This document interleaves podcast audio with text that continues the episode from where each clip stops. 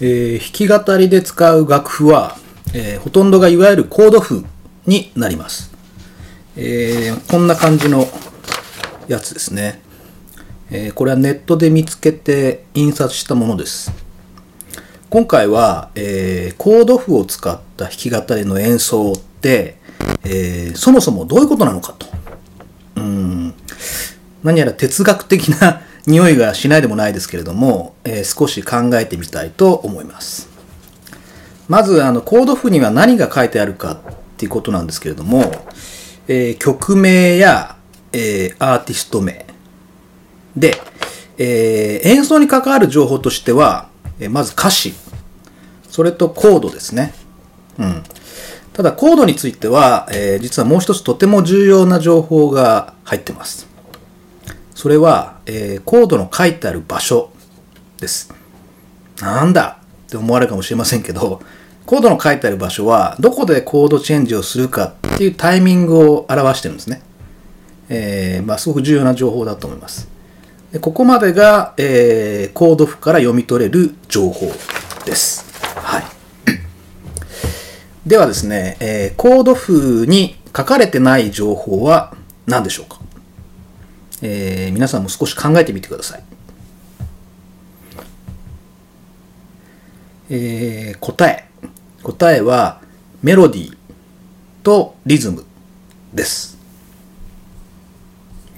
つまりですね、えーコード譜を見ながら演奏するってことは、えーこのコード譜に書いてない情報を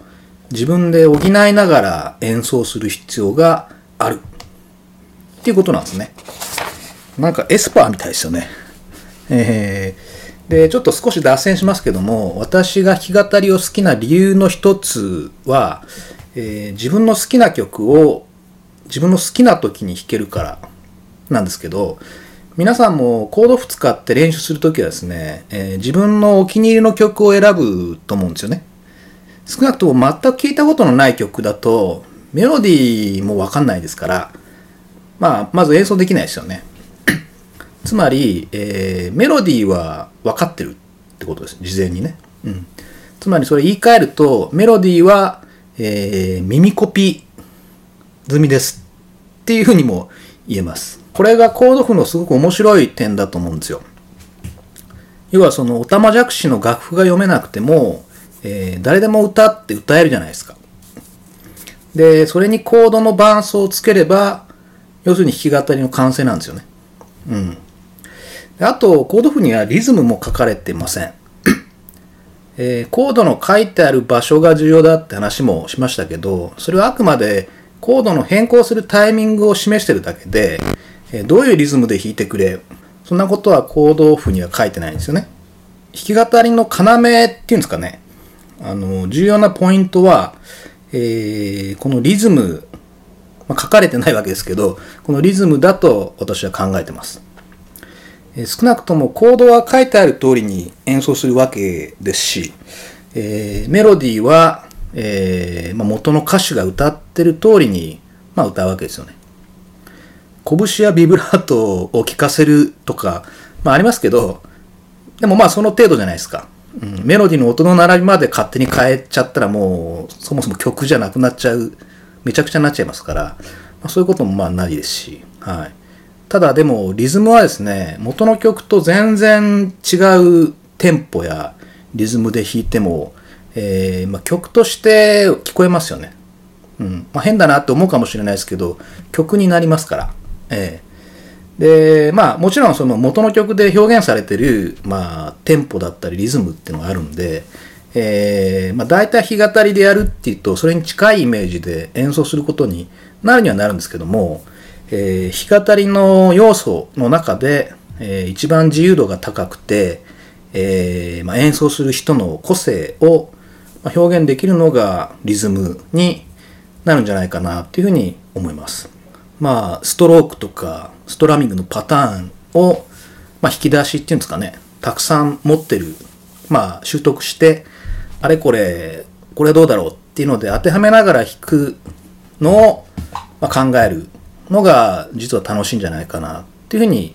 思いますし、その人の個性を表現できる一つの手段になるんじゃないかなと思います。はい。で、えっと、まとめますとですね、えー、まずコード譜を使った、まあ、弾き語りを考えると、え、そもそもコード譜に書いてある情報、これ歌詞とコードですね。ただ、コード譜に書いてない情報もあって、それがメロディーとリズムですよね。なので、えー、コード譜に書いてある情報を見ながら、えー、書いてない情報を補って、補いながら演奏するってのが弾き語りの基本である。まあ、っていうことなんですよ。なんだ、そんな当たり前じゃんと言われるかもしれませんけど、えー、これが、まあ、本質なんですね。うん。で、またちょっと、あの、えー、脱線しちゃうんですけども、実はそのミュージシャンまあ、アーティストで、えー、まあ、楽譜、まあ、楽譜って言ってもコードじゃなくて、おたまじゃくしが書いてある、まあね、いわゆる楽譜が読めない人ってすごく多いんですって。で、まあ、ビートルズのポールとかジョンとか、えーまあ、メンバー全員読めな読めませんし、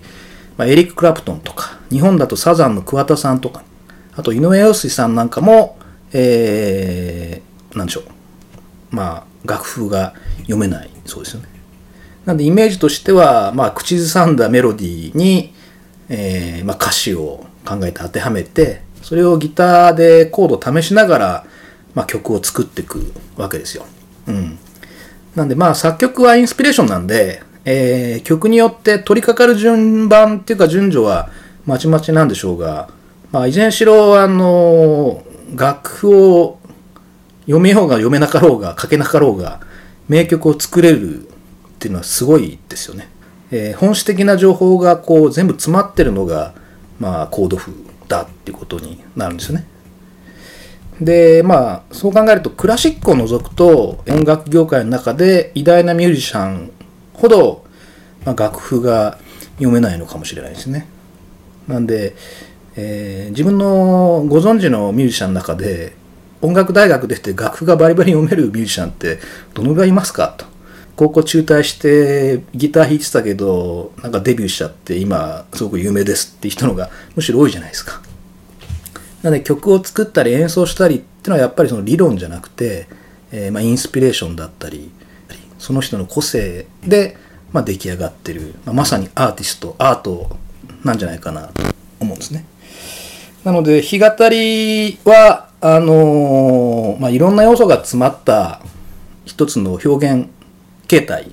でもあるしそれの元になるコード譜ってのはすごく重要なものですよっていうのを、まあ、言いたかったというかですねお伝えできればまあいいかなと思います。